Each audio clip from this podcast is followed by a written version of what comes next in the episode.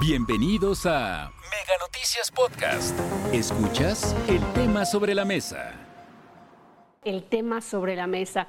Y bueno, después de estas movilizaciones que se dieron el domingo pasado, hoy el presidente anunció una nueva movilización, va a ser para el 27 de noviembre, y él dijo que lo que quiere es pues saber qué tanto está la gente contenta con esta transformación que él está encabezando.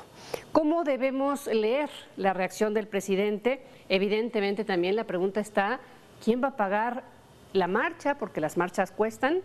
Dejamos este tema sobre la mesa para que lo debatan Raúl Frías Lucio, director editorial de Mega Noticias, y Víctor Hugo Hernández, analista. Víctor Hugo, Raúl, adelante. Hola Marta, ¿cómo estás? Quiero saludarte. Víctor, ¿cómo estás? Buenas tardes. Buenas tardes, Raúl. Buenas tardes. A ver, la gente quiere la gente quiere que marchemos, ¿sí? Dice el presidente, ¿sí? Y, déjame eh, decir, a esta marcha se le puede poner muchos nombres, ¿no? Le puedes poner la marcha del ardido, le puedes poner la marcha del desagravio contra, eh, a, favor de López Obrador, en fin, a ver, me parece eh, que, a ver, dice el presidente, la gente quiere. ¿Cuál gente? es como el pueblo, esa figura etérea que no habla de algo, sí, y que de alguna forma el presidente la usa muy bien para esto. Pero, a ver, ¿qué significa y cómo lees esta respuesta, Víctor, que da el presidente? A mí, por lo pronto, se me antoja, pues, una, una, revancha, es decir, la marcha, la marcha del domingo del 13 de noviembre, se ve que pesó, se ve que sí lo sorprendió y sorprendió a muchos, ¿eh?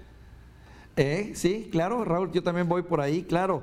Mira, utilizar los conceptos de la gente, el pueblo, nosotros, porque luego a los políticos no sé por qué les da tanto hablar de nosotros, son incapaces de decir yo pienso, yo creo, quiero hacer, no, es siempre nosotros para desde una postura un poco papal, ¿no? Nos dicen, eh, queremos, o sea, como diciendo, tengo un mundo de gente atrás de mí que respalda lo que yo estoy hablando.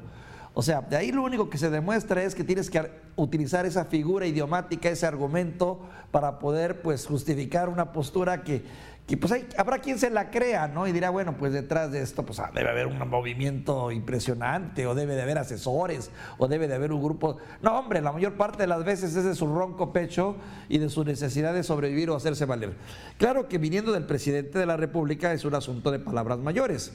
Y no, y no por otra cosa, Raúl, sino porque a todas luces es un enfrentamiento totalmente fuera de, fuera de contexto. Nunca podrás comparar una reunión, un evento, una marcha, una manifestación ciudadana como la que se vivió ese fin de semana, como tú bien lo explicabas, sin la presencia del frutzi, de la torta y del, y del taquito, del pan, a las manifestaciones que estamos acostumbrados nos hace el gobierno.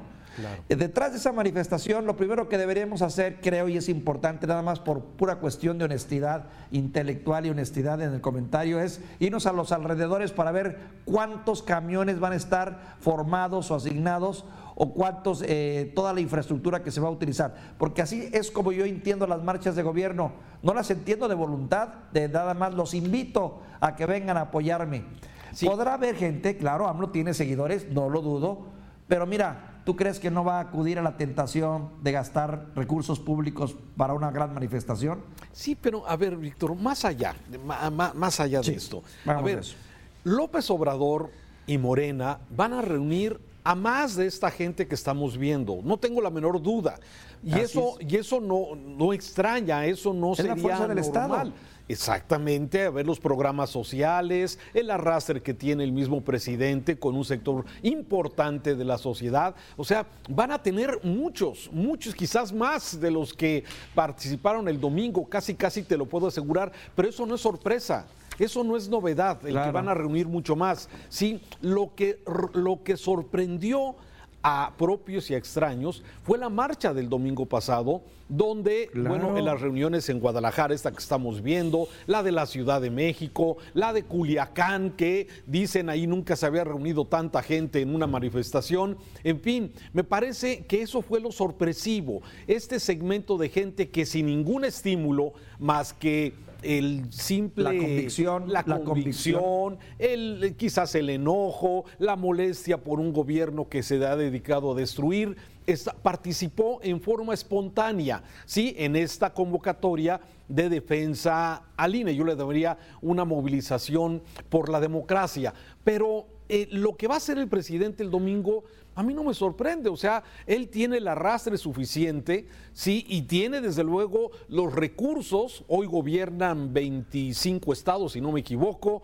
hoy tienen el gobierno federal, sí, hay una serie de estímulos a través de los programas sociales que estamos revisando hoy aquí en Mega Noticias, o sea, va a ser una gran marcha, sin duda, pero la forma en como lo presenta el presidente, sí, Quiere decir, Víctor, y me queda claro, que sí les pegó, sí les llegó, sí les caló, claro, el tema. Y el presidente pues va a querer hacer un, un, mano a mano, que es completamente es un despropósito, ¿eh? Es un despropósito.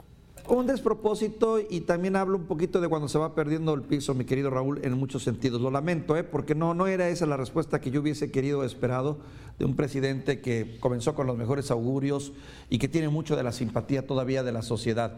Lo que sí me queda claro y debemos aprender es algo, Raúl, lo sabemos, las marchas no generan votos.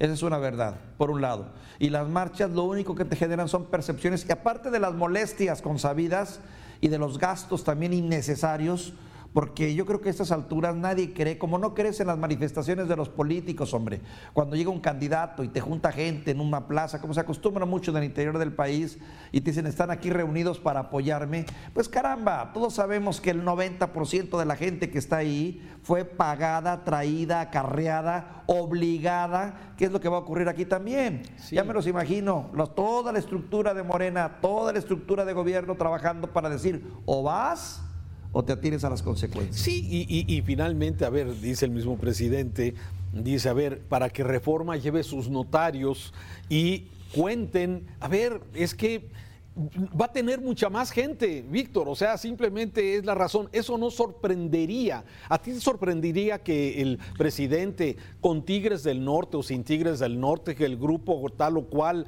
sí, llena el zócalo, lo va a llenar? No tengo la menor duda de eso. Sí, pero esta forma, como lo hace el presidente, me queda claro dos mensajes. Uno, sí les llegó, sí les pegó y sí están de alguna forma poniendo atención a esa reacción de la gente.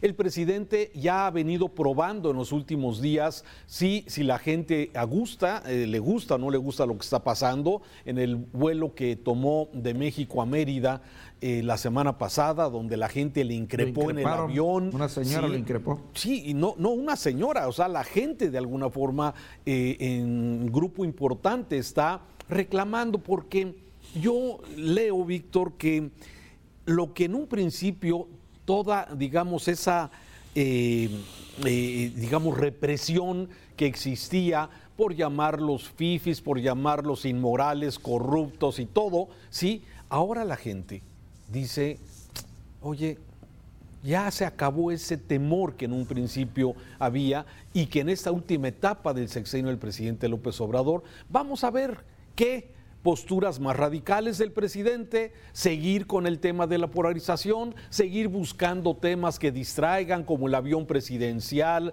la venta, la renta, eh, eh, todo lo que ese cuento que ha traído. ¿Por qué?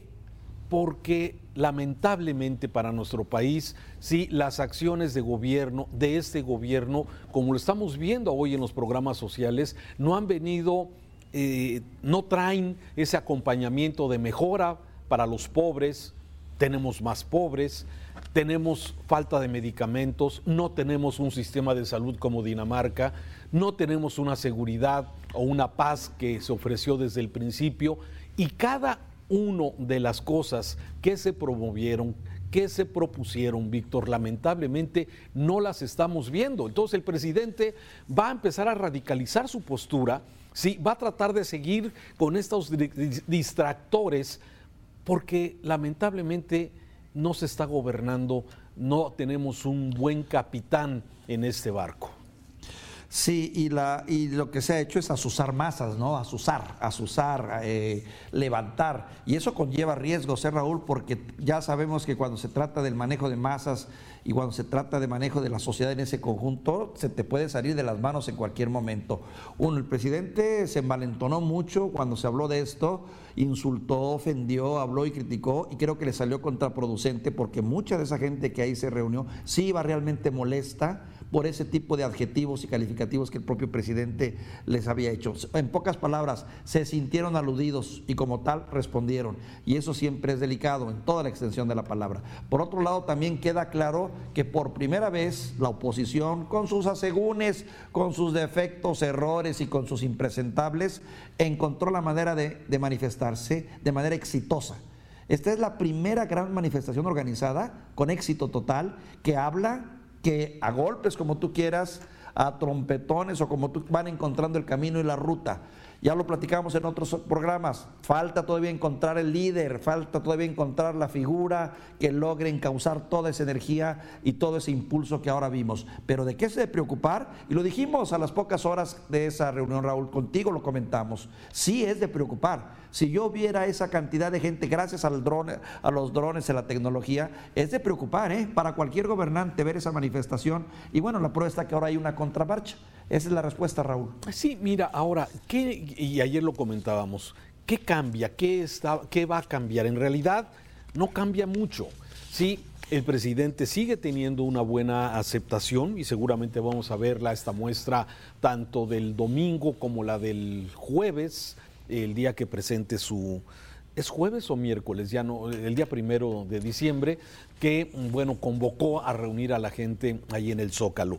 Vamos a ver, desde luego, lo que sabemos. El presidente sabe de movilizaciones. Ha tenido 18 ah, años dedicándose a movilizar desde que tomaron los pozos petroleros allá en Tabasco para protestar contra Roberto Madrazo y, seguir con ese discurso de que se le ha eh, robado las elecciones y desde luego un hombre que según esto no era hombre de venganzas, pero que en la realidad hemos visto que sí lo es. Pero más allá de todo esto, me parece lo más importante y lo más grave, Víctor, es que no hay quien gobierne, sí, que las cosas importantes de este país nos estamos eh, polarizando cada día más, cada día se toman decisiones más extremas, tanto de una parte como de la otra y lamentablemente no hemos encontrado ese camino que pueda ser un camino de alternativa y que es lo que tú dices y espero que se pueda formar, ¿no?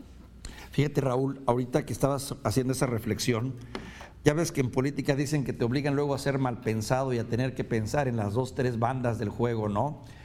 El asunto está en que quién no te dice si esta contramarcha sirve también, el presidente le quitó, le quitó elementos, la posibilidad para poder avanzar en la reforma electoral. Definitivamente, le dio armas pues o permitió que con esto, con esta marcha y todo, eh, le quitó la posibilidad a los partidos de poder tomar una posición que no fuera otra que no. Porque el que haga el sí tendría que pagar un costo social muy alto. ¿Quién no te dice si esta contramarcha busca precisamente eso, anular esa, esa percepción que ahora se tiene. Hay que recordar que en política la percepción cuenta mucho y poder decir, a ver, si toda esa gente dijo que no quería el cambio, bueno, pues aquí está toda esta otra gente que dice que sí quiere el cambio en las reformas y darle la herramienta a los partidos, al PRI principalmente, para poder cambiar de postura. Estoy pensando mal, Raúl. Sí, pero a ver, es que eh, caben todos esos pensamientos, ¿no? Caben de alguna forma en este sentido.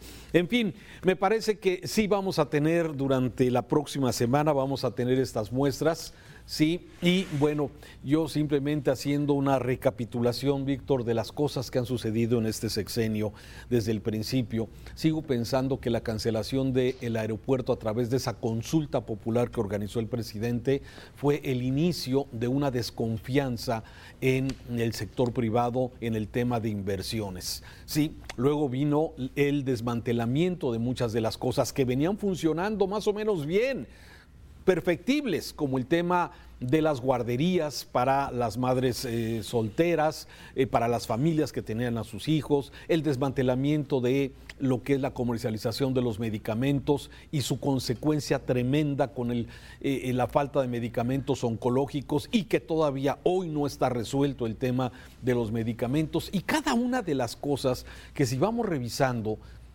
y ayer lo decíamos, de las pocas cosas que yo veo, positiva de, este, de esta administración es la visibilización del sureste de este país.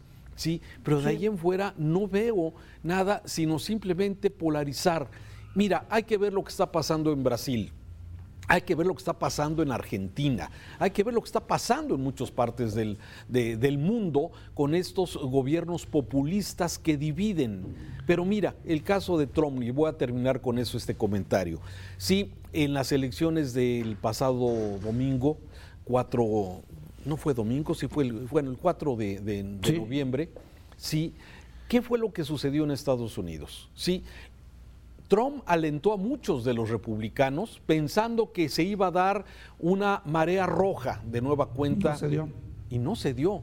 ¿Por qué? Porque la gente también aprende. Toda esa clase media que votó por el presidente López Obrador cuando creó esa expectativa, gran expectativa de acabar con la corrupción, de fijarse en los pobres. Sí, hay muchos de esa media, de esa clase media que hoy, se, hoy está siendo insultada y que está siendo de alguna minimizada por este gobierno, cuando forma parte importante de esta sociedad. Por no decir arrepentida también de haber votado o haber apoyado, ¿no? También está ocurriendo eso, Raúl. Lo que también me queda claro, Raúl, es que estamos ante la discusión de dos grandes proyectos de país y que eso es lo que está por encima de toda esta cuestión. Dos proyectos que tienen sus seguidores y sus simpatizantes, dos proyectos que tienen sus ventajas y sus asegúnes, pero de los cuales, pues bueno, uno tendrá que imponerse tarde que temprano. Muy bien. Víctor, muchas gracias. Un, abrazo. Como siempre. Hasta aquí la información. Recuerda que el tema sobre la mesa ya está disponible en Spotify, Apple Podcast, Google Podcast y Amazon Music. Hasta la próxima.